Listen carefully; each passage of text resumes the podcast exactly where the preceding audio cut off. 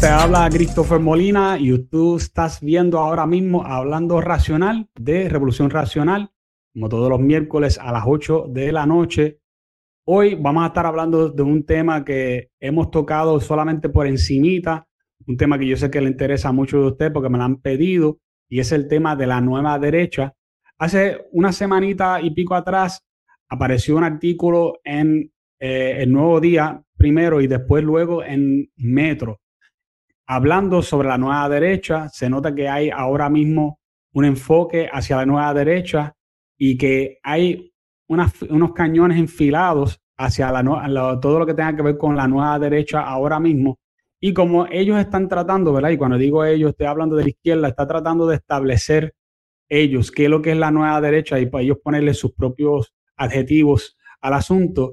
Nosotros los que sí somos de la derecha y los que somos de la nueva derecha, tenemos que nosotros poner nuestras propias definiciones antes de que la izquierda nos trate de definir a nosotros mismos. Y para ayudarme a hacer eso hoy día, me acompaña mi amigo Beto Arroyo de Beto Podcast. Este, Beto, ¿cómo se encuentran en, la noche de hoy? Hola, Cris, ¿todo bien? Gracias, gracias por invitarme. Excelente. Este, yo creo que yo llevo tiempo ya pensando en cómo podemos hacer un tipo de colaboración donde podríamos hablar sobre, sobre un tema como este y creo que llegó el momento perfecto con este tema que yo sé que, a ti te interesa. Beto, este, para que la gente, eh, ¿verdad? Que no te conocen todavía, gente que, me escuchan a mí más a menudo, pero que quizás no saben quién eres tú, ¿tú puedes hablar un poquito acerca de, quién tú eres, cómo, qué es lo que tú haces y, y, por, qué te lleva hasta aquí hoy? Sí, seguro. Este, pues yo tengo un podcast también que se llama Beto Podcast, este, que lleva dos años, donde tengo, son entrevistas, conversaciones, eh, sí, con, consumen medios de Estados Unidos, pues parecido al estilo de Joe Rogan, Lex Friedman, conversaciones largas, sin prisa, donde se profundiza sobre distintos temas, a veces políticos, a veces sociales, económicos, comedia, música, dependiendo del invitado. Este, ese lo tengo en pausa porque estoy desarrollando otro proyecto, ¿verdad? Que anunciaremos ya más adelante, que Cristo estás al tanto de lo que estamos, lo que estamos tratando de hacer, pero ya, mi, ya el Beto Podcast volvería ahora en, en abril bajo, bajo este, un proyecto nuevo que se está trabajando.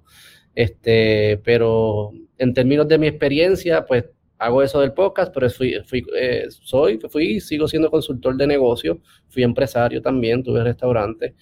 Este, y personalmente he vivido una transformación ideológica en los últimos 10 años.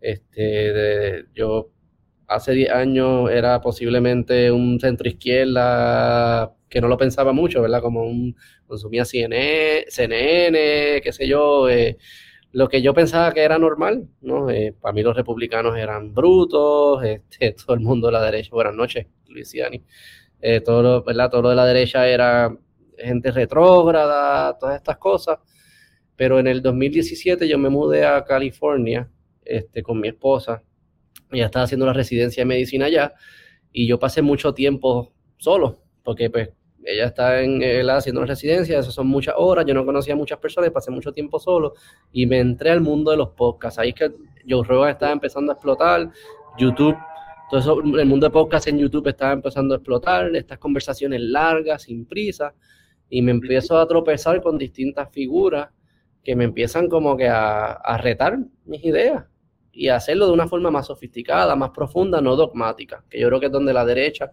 falló por mucho tiempo en decirnos, tú tienes que creer que el capitalismo es bueno y es moralmente mejor porque yo lo digo. O tú quieres que creer que la religión y Dios existe porque yo lo digo. ¿verdad? Y así sucesivamente todas las ideas que pudiésemos considerar de la derecha, me topé con un mundo que me, está, me lo empezó a desmenuzar. Decir, no, no, no es porque yo digo, es porque tiene sentido, porque estas son las tradiciones, porque esto viene de aquí, de acá, de acá. Es lógico, hay data, todo, ¿verdad? toda la información necesaria para apoyar el argumento y la conclusión y eso empezó una transformación, eh, eh, yo digo que ideológica y hasta personal, comenzando primero con los temas económicos, que es lo que más yo consumía, y últimamente hasta con temas de la misma religión, como yo te contaba a ti, yo, yo era ateo hace tres segundos, este, y, y, ha, sido, todo ha sido un journey, todavía estoy en ese journey, ¿verdad? No, no, no sé lo que creo, pero estoy ya cruzando el otro lado y, y, y, me ha venido hasta bien a mi vida y eso, eso que yo puedo hablar de esto desde un tema eh, intelectual como de un tema personal, ¿verdad? Esta, esta transformación y el poder de las ideas, que yo creo que al final es lo que nosotros, ¿verdad? Eh, personas como nosotros queremos seguir recalcando. Las ideas son el ancla. Es el lente por el cual uno interpreta el mundo y si uno no las toma con seriedad, se te meten ideas sin darte cuenta y de repente estás viendo el mundo de otra manera. Totalmente de acuerdo. Eh, no hace mucho yo escuché un, una cita. Eh, estoy tratando de acordarme quién fue que hizo la cita, pero yo no sé si fue Alexis de Tocqueville, que dijo que, Europa eh, fue fundamentado por historia y que Estados Unidos fue, fue fundamentado por filosofía. Entonces, te deja saber lo importante que es eh, tú tienes un fundamento filosófico sobre tu vida, primero, obviamente, primero en la vida, y segundo, hacia tu visión, hacia el gobierno, cómo funcionan las cosas, eh, cómo funciona la, la, cultura, cómo funciona la humanidad, todas estas cosas son cosas que cuando tú no estás metido en el mundo de la política de ninguna clase, ¿verdad? Tú vas en piloto automático por ahí y tal como tú dijiste, la mentalidad tuya es pues, lo que te presentan en la televisión, lo que dicen los noticieros es bueno. Eh, John Stewart por allá tirando chistes y burlándose de los, de los, ¿verdad? De, todos los republicanos. Y los conservadores son unas bestias y aquello que sí lo otro. Y también yo te doy toda la razón, eh, Beto, porque la realidad es que el, problema que siempre ha tenido el conservadurismo, hasta hace ayer, como quien dice, es que no nos metíamos en la cultura.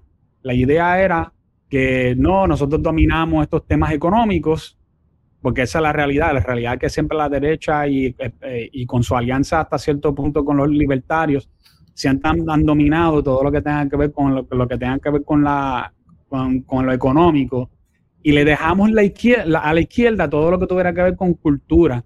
Y pensamos que hasta cierto punto era bueno porque tuvimos los tiempos buenos en los 80 y los 90, pero no, nos dimos cuenta que, que todos aquellos hippies que, que, eran chamaquitos en, eh, eh, los años 60, que estaban fumándose un gallo allá en la esquina, mientras nosotros, mientras todo estaba pasando, ¿verdad? Y escuchando a Led Zeppelin en un concierto. Después más tarde nos dimos cuenta que esa gente se convirtieron en profesores universitarios, se convirtieron en los jefes de industria, se convirtieron en aquello, lo otro, y hoy día ellos tienen una especie de hegemonía eh, sobre la cultura, donde ellos dominan la cultura de una forma que, es bien apretada, y por eso que vienen eh, ideas como la Agenda 2030 y como viene este, toda esta cuestión de, obligar a la gente a vacunarse y viene también las ideas de, eh, todo lo que tenga que ver con ideología de género o perspectiva de género, como la, gente le quieran decir. O sea, que son ideas que quieren transformar el mundo mediante estas ideas de construcción social. Y yo creo que una de las cosas, ¿verdad? Hablando ahora, cayendo en tema con lo de lo de la nueva derecha, lo que estamos tratando de hacer es de, no solamente contraatacar a todas estas ideas, sino establecer una alternativa real a esas ideas. ¿Tú, estarías de acuerdo conmigo?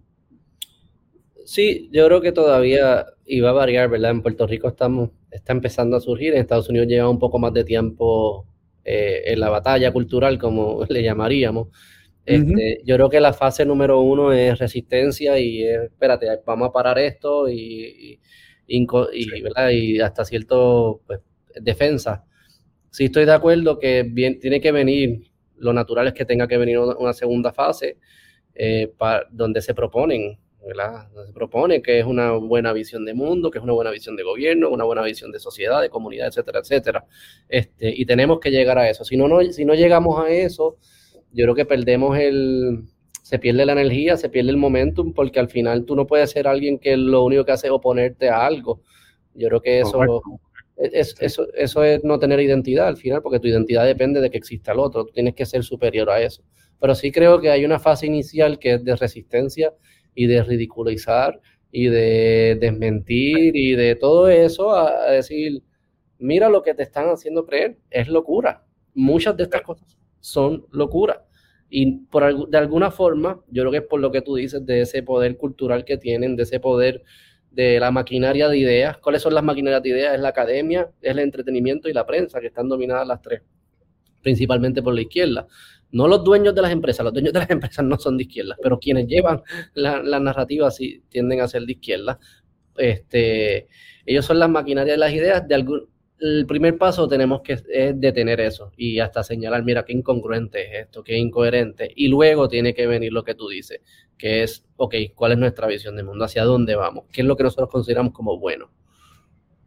Sí, porque inclusive los conservadores, hay un par de cosas aquí. Número uno, que ser conservador en una, en una cultura donde no hay nada que conservar no hace mucho sentido.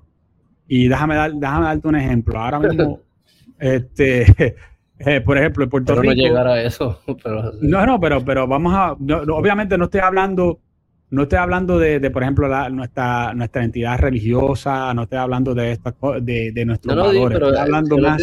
se, puede poner tan malo que, lo lógico es no, ser conservador porque no hay nada que conservar. Sí, definitivo, pero si nosotros miramos inclusive nuestra estructura gubernamental, la forma en que nosotros hacemos gobierno, en que nosotros administramos el gobierno, está tan y tan fastidiado y tan y tan mal administrado que en realidad, si yo, ¿verdad? Vamos a ponerle que yo fuera el que, el que estuviera a cargo de, de, proyectos, este, eh, ¿verdad? Dignidad yo ganara las elecciones, tú puedes estar seguro que, yo no voy a, que yo no voy, yo, no quiero conservar nada, yo quiero crear un, un, ambiente completamente distinto de lo que ha implementado el Partido Popular y el Partido Nuevo Progresista, porque ellos han creado un ambiente totalmente corrupto que no responde a las necesidades de la gente porque ellos están esperando, especialmente el PNP en este caso, están esperando que Estados Unidos los salvara. O sea, todavía existe este asunto de que si nosotros nos hacemos Estado, pues todo esto cambia y, inclusive nosotros no necesitamos hacer nada ahora mismo, lo, lo único que necesitamos es la estadidad y con eso ya se resuelve todo.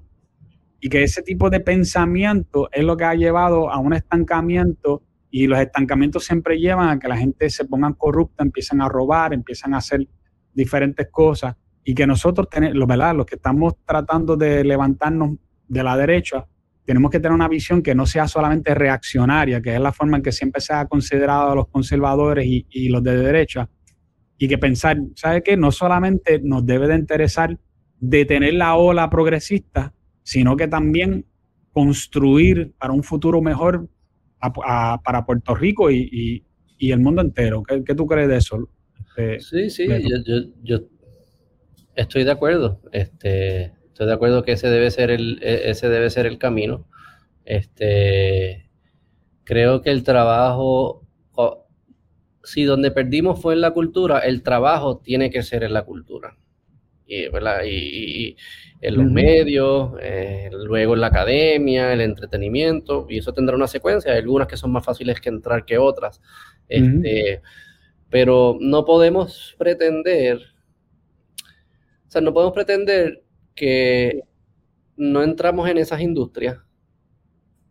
Las personas están consumiendo entretenimiento de izquierda, academia de izquierda, medios de izquierda, todo el tiempo, ideas de izquierda, todo el tiempo, todo el tiempo, todo el tiempo, y que esa misma persona se acuesta a dormir, al otro día se levante y es de derecha. Eso no, no funciona. eso no pasa. No va a pasar. Eso que, a la landia. Yo creo que eh, es bueno, obviamente, que surjan movimientos políticos, ¿verdad? De derecha, que estén haciendo el trabajo, pero eso no es suficiente. Al final el político logra vender lo que el, lo que el electorado está dispuesto a consumir. Y si el electorado no está dispuesto a consumir estas ideas, porque las otras, porque ¿verdad? En los medios, la academia y el entretenimiento no hizo el trabajo para traer esas ideas y que ¿verdad? estuviesen en la conciencia de las personas, ese político no, no, no, va a ganar y no va a capturar el poder.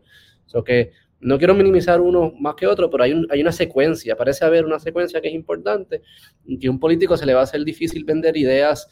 En Puerto Rico las, sociales yo creo que las va a poder vender bien, las sociales conservadoras, pero las de economía se le va a hacer difícil venderlas en un Puerto Rico que siempre ha visto al gobierno como un paternalista, o que me da empleo, o que me envía dinero cuando no tengo, o que se asegura que mi patrono no me pueda despedir o me pague el salario que yo quiera, o que los precios están fijados para que la empresa no los cobre los precios que quiera. No tenemos una, una, relación o una noción de libre mercado y siempre estamos pretendiendo que el gobierno resuelva nuestros problemas. Este, no sé si eh, yo, abro el, nuevo día y me pongo a leer la, qué sé yo, las editoriales o las cartas estas que envía la gente, a, no sé quién envía cartas, yo mi papá envía cartas, las cartas al periódico y, y, yo siempre digo que parece como un bulletin board de kindergarten, de todo el mundo diciendo que necesito que alguien haga por mí. Ah, necesito que el gobierno me haga esto por mí, que si los ancianos, que si las mascotas, que si la enfermedad, que si la de esto, que si lo otro. Mira, y tú, tú eres un adulto. ¿Qué estás haciendo tú por tu vida? Y, y, hasta que no logremos cambiar esa mentalidad, yo creo que se, se hace difícil ganar elecciones o, o repetir, revalidar y tener un gobierno que que, al final sea buen administrador, porque para mí el, gobierno que sabe que es buen administrador es un gobierno pequeño, no existe, no, no. Una vez tú abres las puertas y le dices, gobierno, yo quiero que tú hagas esto y esto y esto y esto, eso se va a administrar mal, se va a deteriorar, en el camino se va a deteriorar. Sí, él, él, en Puerto Rico por lo menos siempre ha sido, ¿verdad? Este, guiado hacia gobiernos grandes y ahora acostumbrar y aculturar la gente de que piensen del gobierno de una, que no es, no es una, máquina de, dar dinero o de dar beneficios solamente, eh, o quizás como un facilitador, un facilitador yo no tengo problema, pero, pero la idea constante no es esa, la idea constante es si yo estoy mal, tú me tienes que mantener. Y ahí es donde está el problema. A mí me gustó mucho, obviamente las circunstancias de Argentina eran muy distintas, pero el, la, narrativa de Milley, que es curioso porque era como, es un populista, populista libertario, que es casi contradictorio, pero así se sentía. Eh, y si tú lo escuchabas, él decía, yo quiero despertar leones. Y yo creo que esa es la narrativa, la segunda fase que estamos hablando ahorita de construcción, que, a la cual tenemos que llegar. Yo quiero, yo quiero, como él dice, despertar leones y mirar a las personas y decir, porque depender del gobierno estás sacrificando tu potencial. Es un tema espiritual, de que tú te tienes que creer de que tu vida vale y yo cuento contigo y que adentro de ti hay un potencial y tenemos que alcanzarlo, pero para alcanzarlo hay que asumir responsabilidades, para alcanzarlo hay que tomar riesgo, para alcanzarlo hay que construir en tu comunidad y ser recíproco. Mira, y no cogerle trampa al vecino y al otro que sé yo qué. Tu potencial reside ahí, eso es, es, casi es religioso. Es un discurso al final del día religioso, que lo tienes que creer por fe de que existe un potencial que es alcanzable y que haciendo trampa no lo vas a alcanzar. No. Y, y, y, ese es el discurso de, que la nueva derecha al, al que tiene que llegar. Es un discurso motivacional de que de que tú mismo te estás tirando en el pie si tú lo que pretendes es hacer trampa o colarte en la fila o depender del gobierno. Tú te estás tirando en el pie, tú y a tu familia. Y que vas a tener que hacer sacrificios, claro, porque así es que se consigue la mejor versión, haciendo sacrificios, asumiendo responsabilidades. So que ese para mí, hay, que, hay, que, hay que phrase it de alguna manera que sea más, que se pueda regar más fácil, pero ese debe ser el espíritu atrás de, de la nueva derecha. Sí, estoy muy de acuerdo. Y por cierto, hace creo que una semana, yo hice unos escritos en mi página de Facebook sobre Leo Strauss, que es un, filósofo bastante moderno. Él, tuvo, tuvo, él murió creo que en los 80. Y una de las cosas que él decía era que, él, él creía que lo, moderno tenía que ir de la mano con lo, con antiguo, o sea, con los valores antiguos. Y una de las cosas que, que, yo creo que era importante que él trajo es que el problema que tenemos es que la izquierda trata de cambiar la sociedad sin cambiar el carácter de la gente. Eh, la derecha quiere cambiar el carácter de la gente, es verdad, ahí está, ahí es donde yo creo que está el defecto. Queremos cambiar el carácter de la gente, pero no con enfoque hasta cambiar la sociedad. Y el problema es que, que eso tiene que ir de la mano. O sea, si nosotros queremos cambiar la sociedad, obviamente tenemos que empezar con el carácter de la gente y después tenemos que, tenemos que trabajar con la, tenemos una, una, una visión de lo que debe de ser nuestra sociedad, eh, que es algo que la izquierda hace muy bien. La izquierda constantemente está hablando de lo que ellos quieren lograr como sociedad, aunque sea una, eh, una utopía. Pero de las utopías vive mucha gente. Eh, Beto, tú sabes que es así, que tú le, tú le vendes una idea a una persona y como dice Jordan Peterson, las ideas pueden ser como si fueran una, especie de virus que se mantiene en la mente y te calcome la mente. Y él dice, verá, las ideas son tan fuertes que las ideas tienen a la gente, no la gente tiene ideas, porque, porque las ideas se hacen un arraigo tan profundo. trascienden de la persona, se convierten en algo cultural, una idea se puede convertir en algo cultural y por lo tanto permea, aunque no está necesariamente en el individuo. Yo creo que nosotros tenemos que, eh, si lo llevas a cosas personales, se, entiende más fácil. Cuando tú tienes coaches, de, ya sea de dieta o de ejercicio, o cualquier cosa de esta, los coaches ahora están modernos, este, está de moda. ¿Qué es lo que ellos siempre te insisten? Enfócate en el proceso, no en el resultado. La izquierda, el error que comete la izquierda es que es, obsesionada con el resultado. Ellos miden todo a base del resultado y les importa poco el proceso. Entonces, cuando tú apuntas a resultados que son inalcanzables, como la igualdad, pues entonces, como es inalcanzable, tienes que usar la fuerza para forzarlo. La libertad es un mejor valor que la igualdad, porque la libertad es un proceso, no es un resultado. La libertad es el método de cómo construir una sociedad, no, no lo que resulta de ese método, es el método.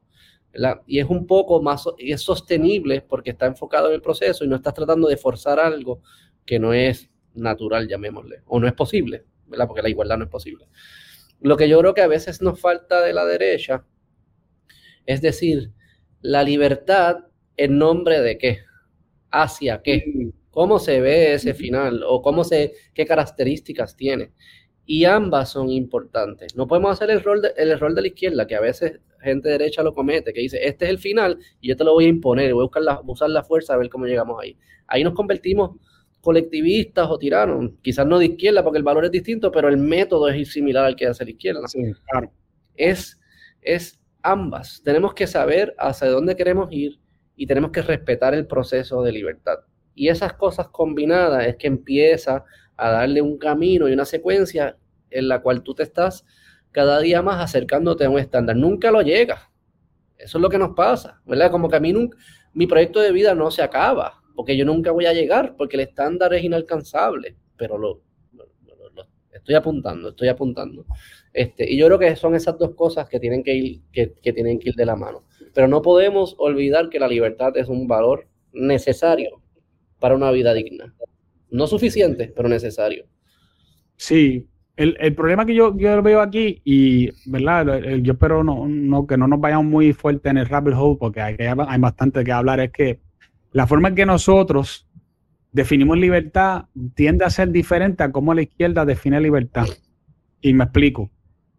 Para nosotros libertad es que tú sabes que tú tienes unas, limitaciones y tú respetas esas limitaciones porque tú sabes, por ejemplo, que tú no lo puedes hacer todo, que hay cosas que, que, que, te, donde tú hasta inclusive te puede faltar respeto a ti mismo, que te hacen sentir mal, pero que tú, tú, no, tú, no, tú no pasas a esa raya, que, que destruyen relaciones, que hacen cosas, ¿verdad? Este, que mal para tu propio cuerpo, por ejemplo, por, por ejemplo, una, buena idea es cómo ahora has visto todo lo que tenga que ver con lo sexual, ¿verdad?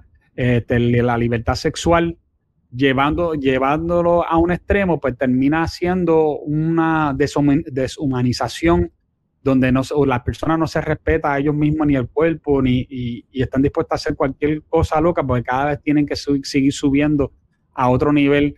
Eh, eso es lo que piensa, la izquierda piensa, por ejemplo, que no hay limitaciones, todo es progreso. Progreso es algo constante, no hay algo, no hay una limitante que tú dices, bueno, yo llegué aquí y con esto ya estamos bien. Eh, en el caso de, lo, de la derecha, a veces nosotros, porque de, que lo, de que lo hay, lo hay, hay muchos que a veces se limitan demasiado, ¿verdad? Pero la idea es que sí, que tú tienes que limitar tu libertad porque tú entiendes que tu libertad le tiene un deber con la sociedad, tiene un deber con tu familia, tiene un deber con los demás y que esa libertad no se puede convertir en libertinaje, porque a la vez, al momento que se convierte en libertinaje, ya la cosa está mala. sí, para mí, o sea, puedo reaccionar a eso. Yo creo que eh, principalmente cuando yo hablo libertad, en relación al gobierno, relación a, a, una imposición de un gobierno. Este, podemos caer en eso que tú dices. Eso, para mí, libertinaje es libertad sin estándar, sin bien, sin un bien objetivo, vamos a llamarlo. La libertad sin un bien objetivo es, libertinaje. En el sentido de que todo lo que yo haga libremente está bien. Correcto. No, eso hay que luchar contra eso. Eso es pensar que la moral es producto de tu propia mente. Y eso es una, eso absurdo. que, Por eso yo decía que es libertad con un bien, con un norte, con un estándar, persiguiendo algo. Ambas cosas juntas es lo que lo produce. Si tú quitas el estándar, ¿sí? libertad es, no, es nada, no, es libertinaje, es lo que sea, todo se vale, todo está bien, todo está mal, es un nihilismo, es vacío, y yo creo que eso es lo que la izquierda hoy en día, especialmente la izquierda progresista, eh, está impulsando, de que no existe un bien y que todo es nuestra mente y no existe la verdad, que sé yo, todas estas loqueras que... que, sí, las ideas postmodernas de que no existe una verdad absoluta y, sin embargo, eh, yo creo que estamos hablando tú y yo hoy mismo acerca de, cómo, como que a, pesar de que ellos no piensan de que existe verdad absoluta, muchas de las cosas que pone la izquierda al frente a la gente los pone como absolutos y que tú no puedes pasar de eso porque, pues, y que no hay matices sobre esas ideas porque no, esto es lo que hay y se acabó. Eh, me, está, me está extraño, ¿verdad? Como de ir a, para unas cosas sí son extremadamente libres, pero para otras no. Y se contradicen cada cinco segundos. No, cada cinco no existe tal cosa como bien y mal, pero entonces hay luchas sociales. Entonces, ¿qué, tú estás luchando? Si no existe bien y mal. ¿cuál es? Si no existe bien y mal, ¿qué significa progreso? Cambio, eh, progreso y cambio para mí son cosas distintas. Cambio es cambio. Progreso es cambio en una dirección, pero ¿en qué dirección? Si no existe bien, pues no hay dirección. Es, son, por eso digo que como que la primera fase es que nos tomará, nos tomará mucho tiempo porque están tan metidos, pero al final vamos a estar repitiendo lo mismo porque son tan contradictorias estas ideas, son tan incoherentes que tú, es repetir lo mismo y eventualmente cala la gente, yo creo que la, gente lo entiende. Este, pero es pura incoherencia, están por todos lados. Este, ellos dicen, ¿verdad? Es un relativismo moral, todo, todo, todo está bien, pero entonces tú no puedes hablar de esa manera ante los trans porque eres intolerante y la tolerancia es buena, pero porque la pero me dijiste que bueno y malo es relativo, porque la tolerancia es buena. No, la tolerancia es universalmente buena. Ah, porque ese es el único valor que, que es universal. y los que, ustedes están locos. Este es una loquera. El amor también es otra de esas cosas, pero amor lo define ellos. Si tú tratas de definir amor de otra forma, eso no es amor. Amor es la que ellos dicen que es amor. De lo contrario, no es amor. Yo creo que en relación al gobierno, libertad. Mm. Porque una vida, una vida bien vivida requiere que yo la viví voluntariamente. Tú no me puedes obligar a mí a ser generoso, porque a la que me obligues no estoy siendo generoso. Exacto. Me toca a mí hacerlo. Y yo voluntariamente tengo que ordenar mi vida apuntando los valores más altos, ¿verdad? Que requieren un sacrificio del presente para el futuro, requiere construir familia, requiere un montón de estas cosas que lo que están recogiendo es que yo estoy apuntando a algo mayor que yo, mayor que mis placeres. ¿verdad? Por eso tengo que hacerlo yo voluntariamente. Ese es el trabajo cultural que tenemos que hacer. Eso nos toca a nosotros. Yo no te puedo, con un punto de pistola, obligarte a que tú apuntes a valores mayores o que tú construyas una familia. eso no va a funcionar. Es, escalable y es inmoral. No, eso no es la forma de hacerlo. Yo tengo que volver a capturar tu imaginación, volver a capturar este, eh, el mundo de tus ideas, tu, tu conciencia, tu mente, para que empieces a voluntariamente construir una vida que se ve distinto. Y esa es la batalla de ideas. Eso tenemos que ganarlo en el libre mercado con las ideas. Correcto. Eh, mira, cambiando solamente un poquito el tema, quería traer esto, que fue eh, un artículo que salió. qué inspiración. este, yo quería traerlo porque yo vi hace un par de semanas atrás vi otro artículo que lo escribió un señor que ahora mismo se olvida el nombre del, eh, inclusive tuvimos un intercambio él y yo en Twitter, eh, donde él hace una serie de críticas hacia la nueva derecha basado en, en, un escrito de Luz del Alba Acevedo, que ella lo escribió en una, en un, como una especie de blog o una, como una revista digital que se llama Siglo XXII. Eh, yo imagino que esto es como una especie de, de página de páginas de los sociólogos, de sociólogos que, que el 99.9999999 son de izquierda. Entonces, este, ella escribe un artículo larguísimo de como de 800 palabras donde ella ah, despotrica en contra de la nueva derecha. Ella trata de definirlo, pero a la misma vez también eh, comete un montón de errores, deja, deja ver claramente su prejuicio. Otro error, otro error bien claro que yo vi fue que ella utilizó libros de izquierda para escribir cosas de derecha, que eso yo nunca no voy a entender. Este, bueno, si yo, yo quiero saber qué es comunismo, por ejemplo, yo tengo que leer a Marx. Si yo no lo leo a Marx, no, no, no sé nada, ¿verdad? Pero pues esto, esta es la forma en que esta gente hacen sus investigaciones, ¿no? Este, es, un, es, una, es una cosa circular este, entre ellos. ¿Y qué pasa? Que, que primero sale ese artículo, yo, ahí me, me, apuntan otros sociólogos con que también tengo un intercambio por Twitter, me enseña el artículo de Luz del Alba de 800 palabras, yo lo leo y después sale, a los par de días sale este, este otro artículo, lo cual me hace pensar a mí que hay un movimiento ahora en contra de todo lo que tenga con, con la nueva derecha puertorriqueña, ¿verdad? Como pone, como pone Luz del Alba ahí. Este, están enfilando los cañones. Y yo quería pues, que nosotros habláramos un poquito acerca de esto, porque yo pienso que es importante, número uno, que no dejar, como dije yo desde el principio, que la izquierda sea la que defina quiénes somos, y número dos, que la gente, por nuestras propias bocas, entiendan quiénes somos. Ahora, yo creo que lo primero que debemos de hacer, este, Beto, es que nosotros hablemos acerca de lo que no es, para que la gente lo entienda más fácil, qué es lo que no es, o sea, el conservadurismo de antes, de hace poco, hace, qué sé yo, de los 80 para acá, qué era ese conservadurismo versus el conservadurismo de ahora, o mejor dicho, no conservadurismo ni tan siquiera, sino la nueva derecha, porque no sé si ni tan siquiera podemos decirle conservadurismo, porque estamos tratando de crear algo que no necesariamente existe ahora mismo. no sé si eso se, puede interpretar como conservar, ¿no? Eh, especialmente yo no sé qué es esto en estructura gubernamental. Esto de la nueva derecha, yo lo entiendo y sé que Agustín Laje sacó, creo que era un libro que se llamaba La Nueva Derecha Latinoamericana y ahora pues la señora esta, y se, se usa. Yo creo que más lo que pasó es, como yo digo, la, izquierda dejó, hubo una nueva izquierda. hay una nueva izquierda. Sí, hay una nueva izquierda. Que vino antes de la nueva derecha. Sí, sí. Sí, se iba formando hace bastantes años. Cruzaron 100 líneas que nadie pensaba que eran cruzables. Y yo creo que lo que está sucediendo ahora es que es ese acto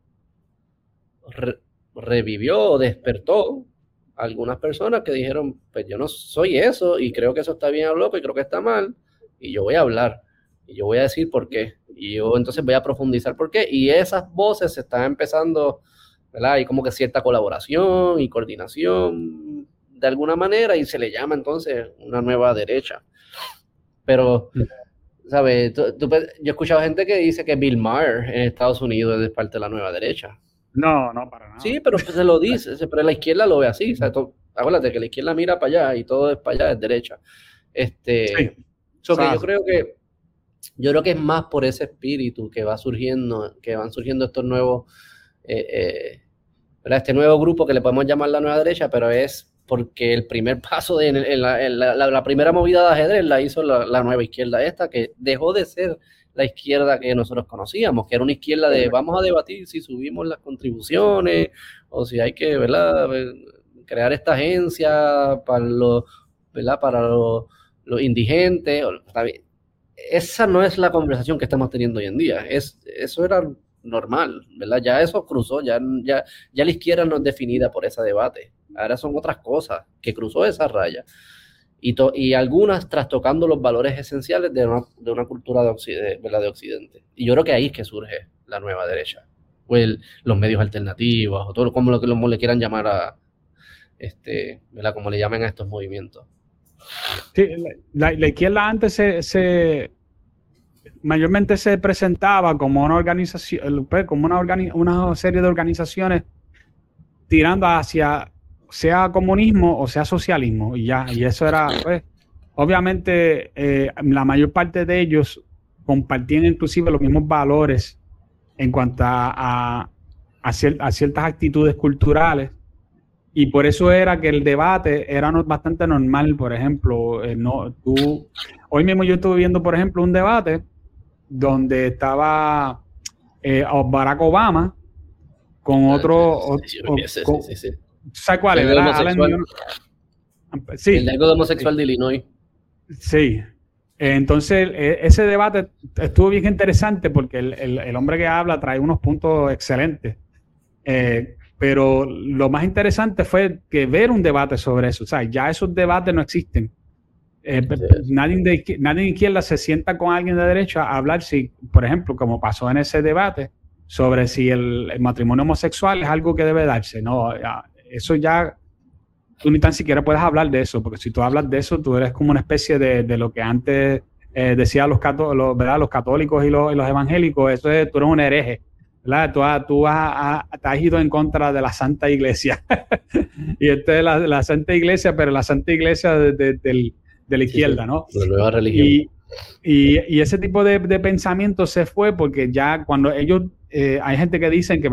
Y por lo menos lo, lo, ha demostrado así, que la izquierda nunca en verdad estuvo interesado en debate y, en libertad de expresión, sino de que eso fue algo que ellos hicieron para poder lograr alcanzar el eh, lograr alcanzar donde ellos están hoy día y que si no hubiera sido por si no hubiera al ellos alcanzar esa hegemonía como yo te dije pues entonces ahí es que ellos logran eh, logran mantenerse dentro del, debate cultural a tan, a tal grado donde ellos lo dominan tanto, porque eso es lo que ha pasado, que ya a ellos no, no le importa ahora, pues claro, no me, ahora que yo tengo la hegemonía y ahora que yo estoy al frente, yo no necesito que, que, eh, que, que venga a la derecha y, y, y me pruebe que yo estoy equivocado. Pues yo lo que hago es que los saco a ellos entonces del medio y busco la forma de cómo dominar, por ejemplo, de la misma forma en que antes la izquierda dominaba Facebook, este, YouTube, que todavía los domina, pero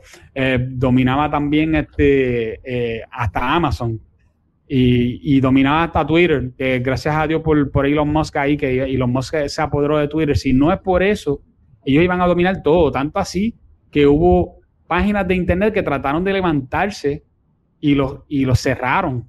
Básicamente lograron cerrarlo. Yo no me acuerdo, yo no sé si te acuerdas de una página de Internet, yo no sé si era Gap o algo así, que había tratado de levantarse y lo, y lo lograron cerrar, este, porque Amazon yo creo que fue que, era el que, eh, que tenía su servicio de AWS, que era que lo, lo, quitó, pero fue por, por insistencia de todas las, otras, Facebook, Twitter, eh, YouTube, Google, todos estos tirándole en contra y lograron hacer eso. O sea, que, que ellos fueron de, supuestamente de ser los más friendly, de que no, vamos a debatir, cuando ellos no eran los que tenían la, no eran la, potencia cultural, a de que ahora que tengo la potencia cultural, pues yo te quito la batuta, ah, y ahora siéntate ahí en la esquina porque no te la voy a soltar. Sí, digo, yo estoy seguro que había gente de izquierda que luchó por la libertad de expresión y todavía creen y creen que está mal que censuren. O sea, yo no, no, puedo decir que es todo el mundo. Y yo creo que nosotros, cuando ganemos, no podemos hacer ese error. No, no. Y ese es el, eh, eh, eso es por eso es que insistía en esas dos cosas, de lo de la libertad y el, y el bien, ¿verdad? Cuando nosotros nos toque o tengamos más presencia en la cultura, lo que fuese, no podemos caer en la trampa. Tenemos que permitir la libertad de expresión. Estos son los valores que construyeron nuestra sociedad y tenemos que protegerlos. Este, lo que sí, vamos, si quieres vamos al artículo, a, lo específico, no sé si querías ahí... Pues mira, solamente para, hablar de algunas de las cositas, este, en el artículo ella menciona un par de cosas. Por ejemplo, ella vagamente usa el racismo y la xenofobia como motivadores en vez de, eh, buscar el verdadero problema, que es el, progresismo hacia avances a, a, velocidades que nunca se han visto. Pues ella dice que todo, todo tiene que ver con racismo y con xenofobia por ejemplo. ¿Pero qué es lo que es este, racismo? Eso es lo que yo no, yo no todavía yo tampoco, yo no Ese ya lo simplemente lo inserta ahí. Yo todavía no he entendido lo, y lo xenofóbico tampoco en Puerto Rico. Pero eso, eso es lo que te digo, pero entonces, mira, sí, donde más yo he visto xenofobia es de parte de la izquierda, que no quiere saber de americanos en Puerto Rico. Eso es lo que me refiero. Y en Estados Unidos, ¿Qué es lo que es el, eh, eh, racismo? Que estamos en contra de acción afirmativa, que estamos en contra de juzgar a las personas por su raza, es racismo. Es lo que yo no entiendo de estas cosas, ¿no? ¿Verdad? Que estamos diciendo no debe haber acción afirmativa, no debemos tratar de ser una sociedad colorblind. No estoy diciendo que tú no ves que la persona tiene raza, no estoy diciendo que no lo vea, lo ves, lo que no lo consideres como algo importante, eso no, no define al, al, individuo que tienes de frente, ni su sexo, ni su raza, son individuos y tú los tratas con respeto a todos y los juzgas por su carácter. ¿Qué es racismo de eso? Eso es lo que yo no acabo de entender. Y como ellos, pueden decir lo que sea. Eso es lo, y esto es una profesora de universidad. O sea, ellos pueden decir lo que sea, así, porque sí. tú eres racista porque yo digo que eres racista. Porque yo digo que tú eres racista. la forma en que ellos lo a ellos les funciona hoy día es porque ellos dicen que las personas blancas, por ejemplo, eh, han tenido más poder cultural a través del tiempo y que cualquier cosa que haga una persona de otro color o de otra raza es como tratar de recuperar una parte del poder que tiene la persona blanca y que mientras las personas blancas tengan más poder político, económico y social sobre las personas de otro color, pues esas personas son eternamente racistas hasta que, se, hasta que ese poder sea puesto en las manos de otras personas, o por lo menos compartido de manera equitativa con el resto de las, de las, de las minorías. Sí, de algunas minorías. Exacto. De algunas minorías, porque los judíos no cuentan, acuérdate. Exactamente. Los asiáticos no cuentan ahora en las universidades.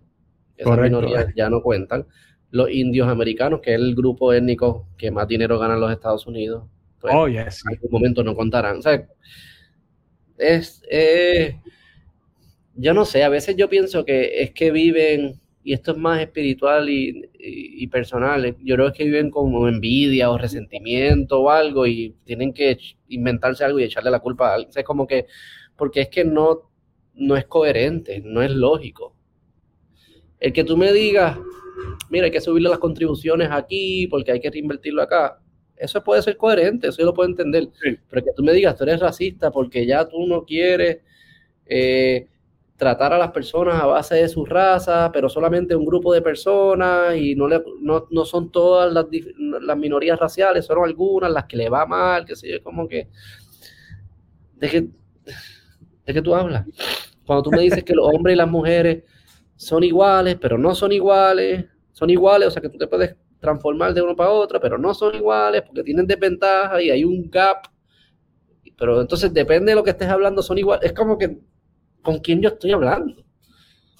Sí, ellos hacen tremendo enredo y tratan de construir todo esta, este revolú. Por, por, eso que, hubo tanta controversia hace como dos años atrás, o un poquito más, cuando eh, en Virginia yo creo que era que estaban, se, dio el gobernador John King, que él ganó las elecciones a base de que en las escuelas estaban tratando de enseñar un tipo de racismo que se llama eh, Critical Race Theory, o sea, CRT, y que querían negar que eso estaba en las escuelas, pero estaba claramente ahí en la escuela donde le enseñaban que si tú eres blanco, tú eres malo, no por lo que tú hayas hecho, ni, no, ni tan siquiera hablaban mucho de lo que tú tenías, ni nada, sino que sencillamente como tus antepasados habían sido en algún momento esclavistas o algo así, pues ya tú eres entonces una, tú, er, eres malo y, que, y eso se le decía a veces a niños de, de segundo, tercer grado, eh, donde tú le estás, le estás imponiendo a ellos una visión del mundo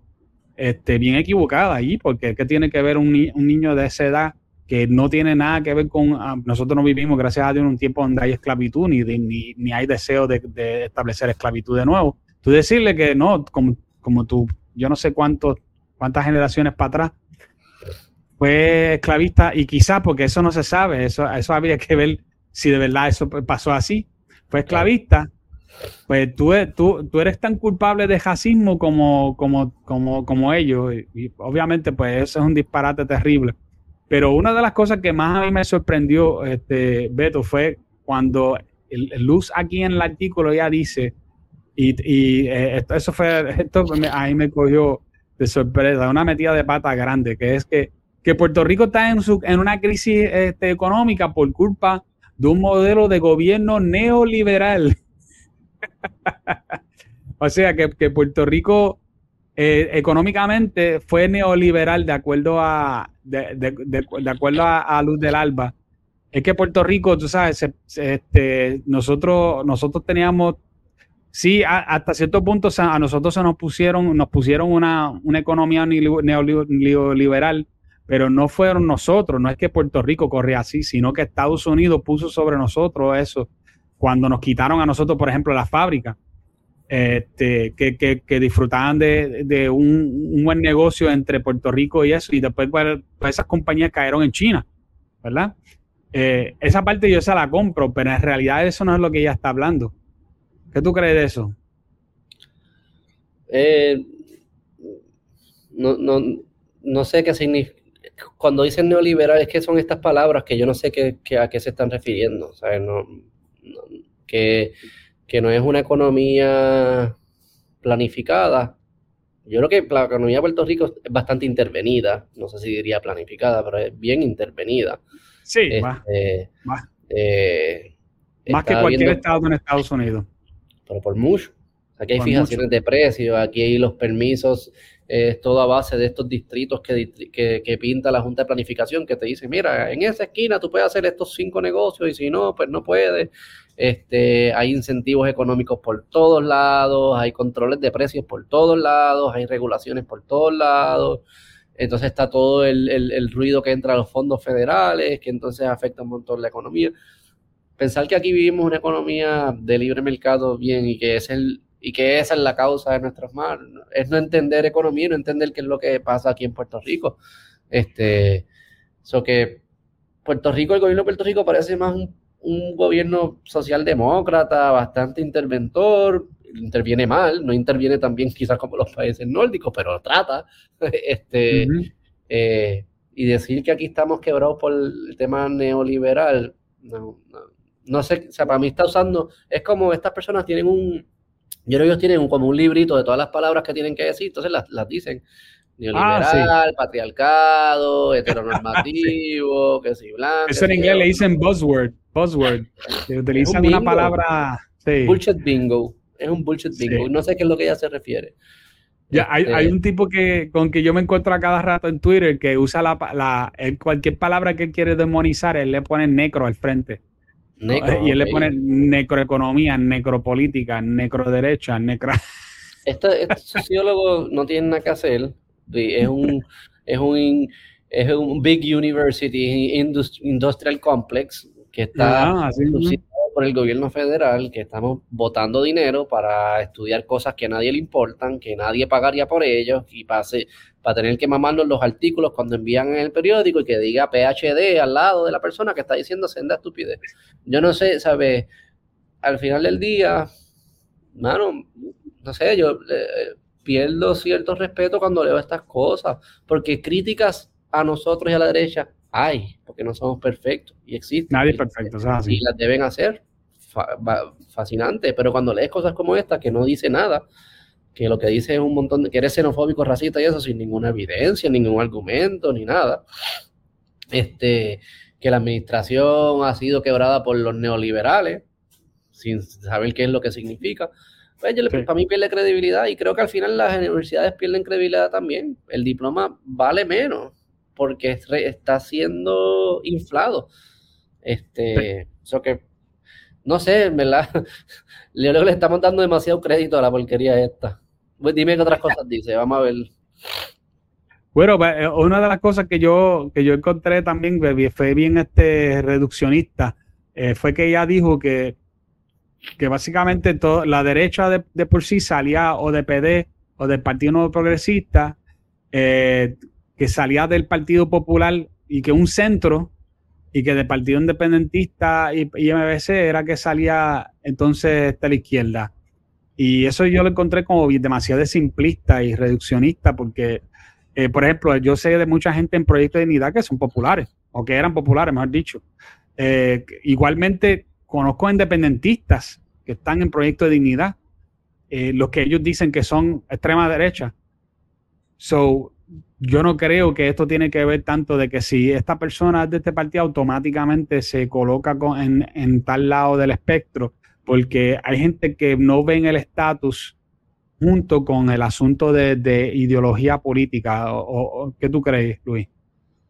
Eh, sí, yo creo que eso está cambiando. Yo creo que los Victoria Ciudadana y Proyecto Unidad claramente están cambiando, cambiaron el panorama político de eso. Yo creo que también las redes sociales, todo el mundo de la información, eh, la globalización de la información que yo creo que el Internet ha creado, donde las personas están empezando a consumir podcasts y medios de otros países donde las conversaciones nunca son del estatus y siempre son de derecha e izquierda.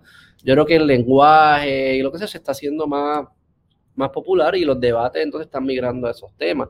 Y va a haber una... Las personas van a tener que decidir qué valoran más, si las ideologías eh, políticas en términos de derecha e izquierda o las ideologías de estatus al momento de tomar decisiones eh, electorales. Pero algo que veo aquí, mira, al final la nueva derecha propone desreglamentar la economía y reglamentar la sociedad mediante la erosión de los derechos adquiridos por los individuos. A eso vimos, esa es la que te iba a tirar ahora, pero dale. Hay cosas bien brutales. Primero, los famosos derechos adquiridos estos, que son derechos positivos, que no son derechos. No son derechos. es que eso es lo que ellos hacen, le ponen el nombre para que uno crea que es un derecho, pero no es un derecho y podemos filosofar de por qué no lo son. Pero la gran contradicción, entonces, es estos administradores neoliberales, mafiosos, malos, que quebraron al país, también adelantaron derechos, o sea, le dieron derechos adicionales a las minorías que ahora tú quieres retener. O sea, que los malos adelantaron los derechos, pero entonces ahora los... Es, que se, yo, no sé ni qué, ¿sabes? ¿Entiendes? Es, es risible, Es risible, es una incoherencia todo el tiempo. Y estos derechos positivos no son derechos, son deseos, son cosas buenas, deseables, no son derechos. Ellos le llaman derechos positivos a mi derecho positivo a salud, mi derecho positivo a vivienda, mi derecho positivo a esto, de que es el de nuevo, es el Estado que me tiene que garantizar una vivienda, una educación, una salud, lo que sea. Pero al final del día esos son bienes eh, económicos. Una, una vivienda, una casa, alguien tiene que construirla y si no hay nadie que la va a construir al precio del mercado, pues a menos que el Estado, que yo sepa, no está dispuesto a ir con pistolas a obligar al constructor a que te construya la casa, pues no es un derecho, son privilegios, son cosas que deseamos. Yo no quiero que nadie no tenga una casa y que todo el mundo tenga acceso a educación y lo que fue. Todas esas cosas son deseos, pero no son derechos. De nuevo, es esta visión de que es un gobierno que me tiene que proveer todo lo que yo deseo. Y mientras, y que hemos criado eh, eh, generaciones que desean más cosas y más cosas y más cosas, y como el, trabajo del Estado es proveerme lo que yo deseo, pues tiene que seguir expandiéndose para proveerme todo lo que yo voy deseando y se va ampliando, eso no termina. No es como que ellos van a decir hasta aquí, va a haber otro que va a decir, ah, pues yo deseo esto ahora, una mascota, yo deseo esto, yo deseo esto, pues y nunca, es que nunca se acaba, nunca se acaba. Porque, como dice mi ley, nuestros, nuestros intereses, nuestros deseos son infinitos, pero los recursos son finitos, son limitados, son que tenemos que priorizar. Este, no sé, yo, ahí me, me, sí, no sé, esta señora se le fue, se le fue la cabra. Sí, yo, yo, yo diría que sí, porque hay un, hay un, hay algo que permea aquí, inclusive hay por ahí un, comentario eh, que, me, que me la atención, y es que la idea esta de que me van a quitar los derechos, me van a quitar los derechos, bueno, ¿cuáles derechos tú necesitas para vivir? ¿Cuáles son los derechos que, no afectan la sociedad? Porque esa parte es bien importante. ¿Cuáles son aquellos derechos que no afectan la sociedad de tal forma que le hace cambios? Por ejemplo, y esto lo, hemos hablado, yo creo que tú y yo antes, por ejemplo, cuando, cuando tú hablas de, ahora mismo, por ejemplo, la, gente trans, ¿dónde tú pones la raya? obviamente yo no, yo no, si una persona quiere identificarse como un trans y se quiere poner una, una, una, peluca y qué sé yo, yo y, decir que es una mujer, pues esa es su vida y tiene todo el derecho de hacerlo como individuo. El problema raya cuando tú quieres afectar la sociedad y decir, bueno, yo, número uno, yo voy a cambiar lo que dice en mi certificado de nacimiento, donde yo engaño a cada persona que cuando yo le, presento mi certificado, dice que yo soy algo que, con que, con que yo, no, yo, yo no nací. O que yo estoy dispuesto a quitarme una parte del cuerpo eh, o que yo estoy dispuesta a hormonizar un niño a base de, un, de, que ese niño tiene un derecho, un derecho positivo, tal como tú estabas hablando, de que ese niño pueda alcanzar su máxima expresión según, pues, él lo dijo en ese momento. Yo, yo creo que ahí es donde está el asunto, porque se sigue progresando. Y mira el problema también, eh, Beto, que es que cuando tú progresas estas cosas, los derechos negativos también se afectan.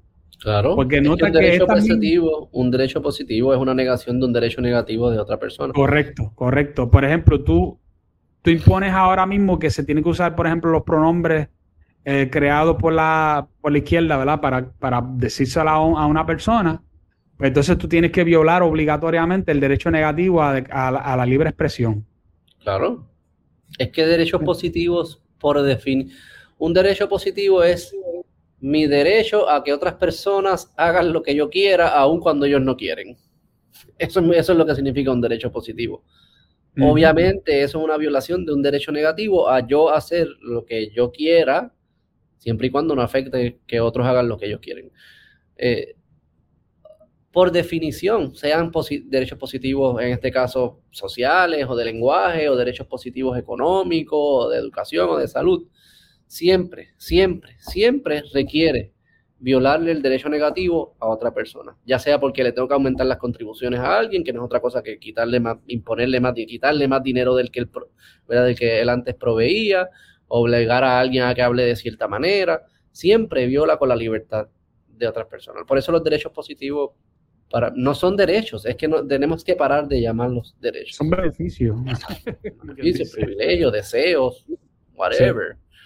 Otra cosa que pasa con los derechos positivos es que como no son, no son garantizables y no los puedes otorgar a todo el mundo por igual a la misma vez.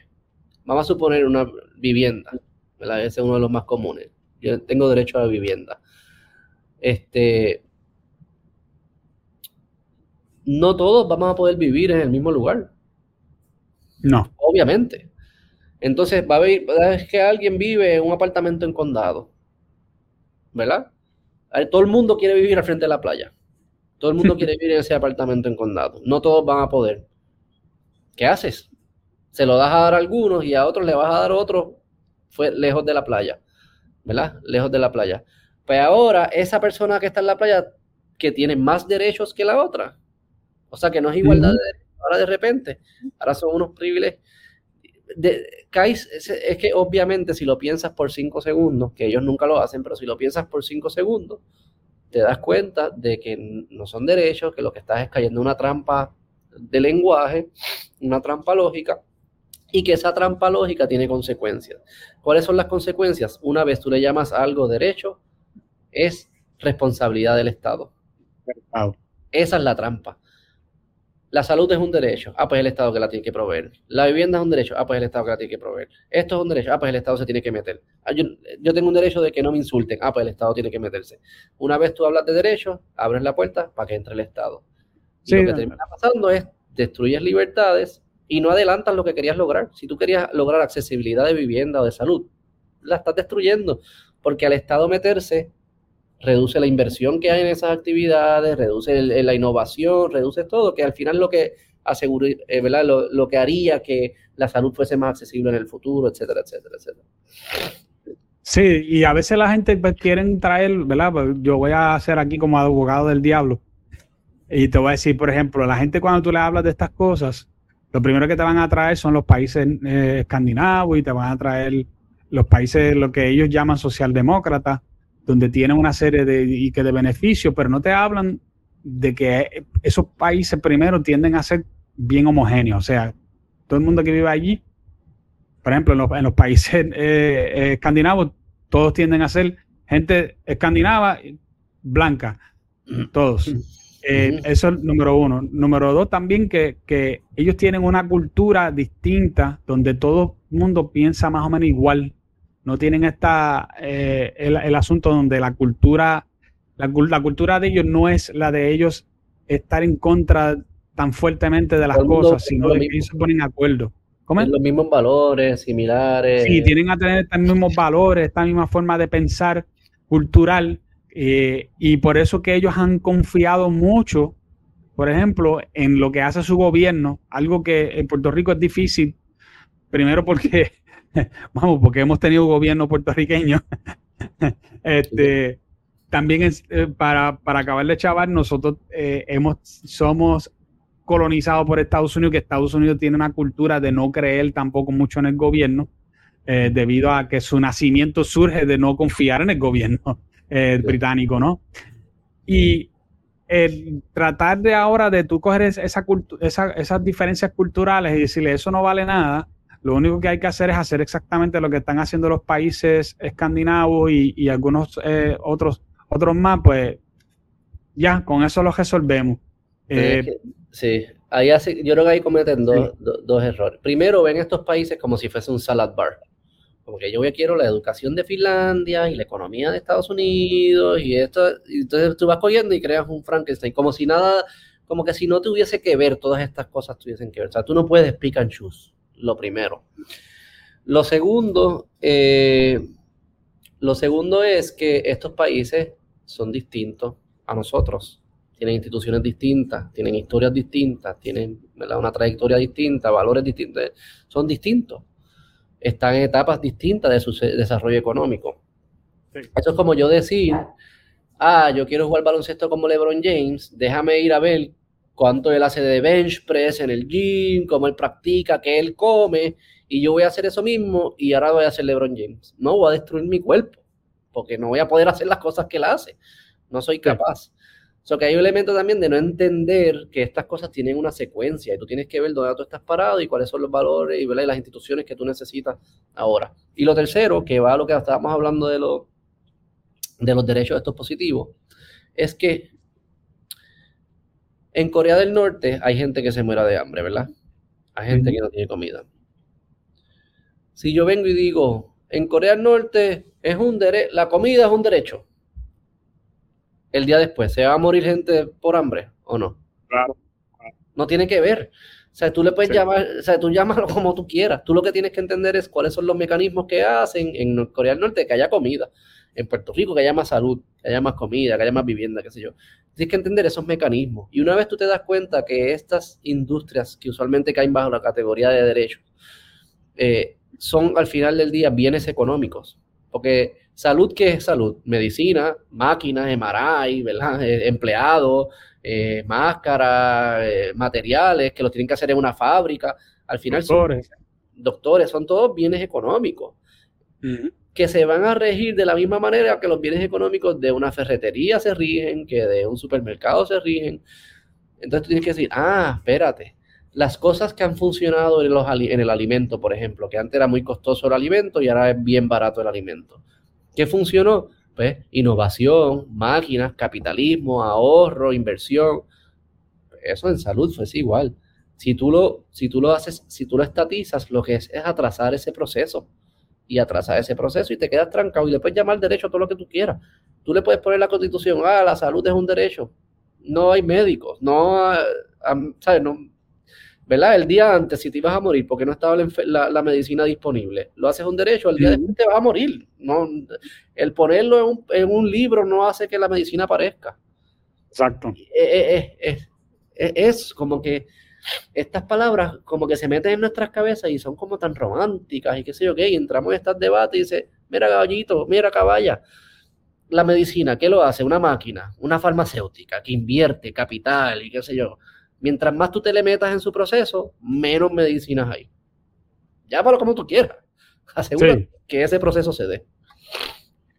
E, e, es el problema de nosotros pensar que el nombre, el nombre o la cosa es lo que hace la cosa, sino de que nosotros tenemos que tener. Sí, es constructivo. exacto. Este, por ejemplo, que yo estaba mencionando esos países escandinavos, y una de las cosas que, que me acordaste ahí es que, por ejemplo, esos países todos fueron ricos antes de, empezar a dar todos estos beneficios que empezaron a dar. Algo que Puerto Rico no está ni cerca, al contrario, estamos, estamos quebrados. Eh, pues por lo, tanto, son bien, bien, bien flexibles. Sí. Ellos quieren las cosas. Por eso es el salad bar. Ellos quieren lo bueno, pero no lo, que a ellos no les gusta, pues no lo quieren. Ya.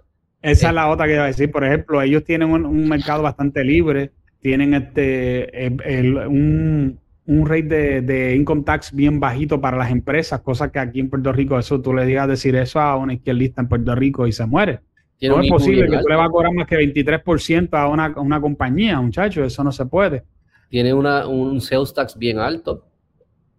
La clase media paga taxes bien altos. Cerca de un, entre todos, entre todo lo que ellos pagan, cerca de un 70%. Pero que no es los ricos nada más. No, todos. Es todos aportamos y todos nos beneficiamos y todos aportamos mucho. No es como que los ricos aportan para los, para, los demás, no, no, es que la clase media aporta un montón y ellos reciben esos servicios. Muchos de los servicios son financiados a través de contribuciones, pero ejecutados por el sector privado. Subcontratan a muchas empresas. No, no todo el mundo que trabaja en esta industria son empleados públicos. Tienen muchas escuelas con, charters y, y, vales y qué sé yo qué. O sea, se nos, ve, se nos pinta una, una realidad que no es la realidad de, esos países. Y se hace de manera selectiva. Este, eh, sí, definitivo. Es un juego, y, una guerra de ideas. Sí, sí. no es malo tener ideas. El, problema es la imposición de las ideas. Y eso es lo que yo estoy viendo aquí, que hay, una, hay mucha imposición de ideas que, quieren dar, aunque no tengan el ambiente correcto para imponerla. O sea, o para, para, por lo menos si tú me dices a mí, verá, Beto, vamos a crear un Puerto Rico mejor, vamos a hacer todas estas cosas lindas que queremos hacer. Y lo que vamos a hacer es que vamos a, a primero, vamos a construir una, un gran, una gran economía y después con ese dinero es que vamos a hacer todas estas obras. Y yo te diría, bueno, eso suena bastante lógico porque por lo menos tú estás hablando de que primero tú llenas el puerquito, ¿verdad? ¿Te, te acuerdas del cerdito que tú tenías? claro, sí, sí. Tú llenas ese cerdito y después, mira, con ese dinero tú coges, tú rompes el cerdito y tú dices, vamos a viajar, ¿verdad? Porque tengo suficiente dinero para viajar. Pero con el cerdito vacío, tú decir, oye, ahora que, ahora que nos vamos a viajar, pero ¿con qué dinero? ¿Dónde tú sacas estas ideas? Ah, no te preocupes que vamos a sacar dinero de aquí, dinero de acá, ajá, pero son, ¿verdad? Este, son pajaritos preñados corriendo por la mente. La izquierda le encanta hablar de redistribuir lo que está en la alcancía, pero nunca habla de cómo se llena la alcancía. ¿Cómo se llena la alcancía? Ah, y no se dan cuenta que lo que hacen al momento de redistribuir la alcancía es destruir los mecanismos que estaban llenando la alcancía. Que, por eso es que una carrera ah, para abajo. Al final, pues se acabó la alcancía y, pues, ok, pues, ahora vamos a matarnos y empezar de nuevo, qué sé yo, no sé, que es lo que hemos visto desafortunadamente, porque es bien triste en muchos, en, en algunos países pues, y en muchos de nuestros compañeros latinoamericanos. Bueno, yo creo que hemos cubierto bastante el, material hoy. Eh, yo creo que hay mucho más de que podemos hablar, pero, pero vamos a mantenerlo hasta el día de hoy. Quizás podemos hacer una parte 2 pronto. si, si estás dispuesto. Seguro. Este, Pues yo creo que hay mucho de qué hablar y quién sabe que ahorita por ahí comentó Elian Martínez y quién sabe que la podemos tener con nosotros. Ay, María. yo sé que ella es una dura en ese, en, ese, ¿Qué dijo la tema también. tu fanaticada que dijo, que han dicho. ¿Cómo fue? Tu fanaticada que ha dicho, que, están diciendo. Yo no veo los, veo algunos comentarios, pero no veo todos hay, hay, hay muchos buenos deseos y, saludos y, este, eh, no pude poner el, mensaje que puso, Elia me escribió algo, pero no lo pude poner porque era, era demasiado largo y no iba a cubrir las caras. si yo pongo, este, pero sí tenía que ver con lo que nosotros estamos hablando sobre la, justicia social y lo que, lo que es la teoría crítica racial y todo eso. y ya estaba hablando acerca de cómo es la mentalidad acerca de eso. Pero eh, yo, obviamente la nueva derecha viene a combatir todas esas ideas eh, también y establecer el, y la idea institucional de que si hay igualdad, lo que hay, no hay es equidad. Que la equidad es una, es una idea, son pájaros preñados en la mentalidad de la gente, algo que nunca se va a lograr. Me gustó mucho lo que tú traíste acerca de, de que no todo el mundo puede estar en, en, las casas que están enfrente de la playa, ¿no? este, en, un, en un país de mucha equidad, lo que pasaría es que repartirían, ¿verdad? Todo y las casas que están frente a las playas los tendrían los políticos, ¿verdad? Para asegurar que haya equidad. Porque entonces los únicos que no son eh, equitativos pues son los políticos porque se adoran, ¿verdad? Esos, esos políticos.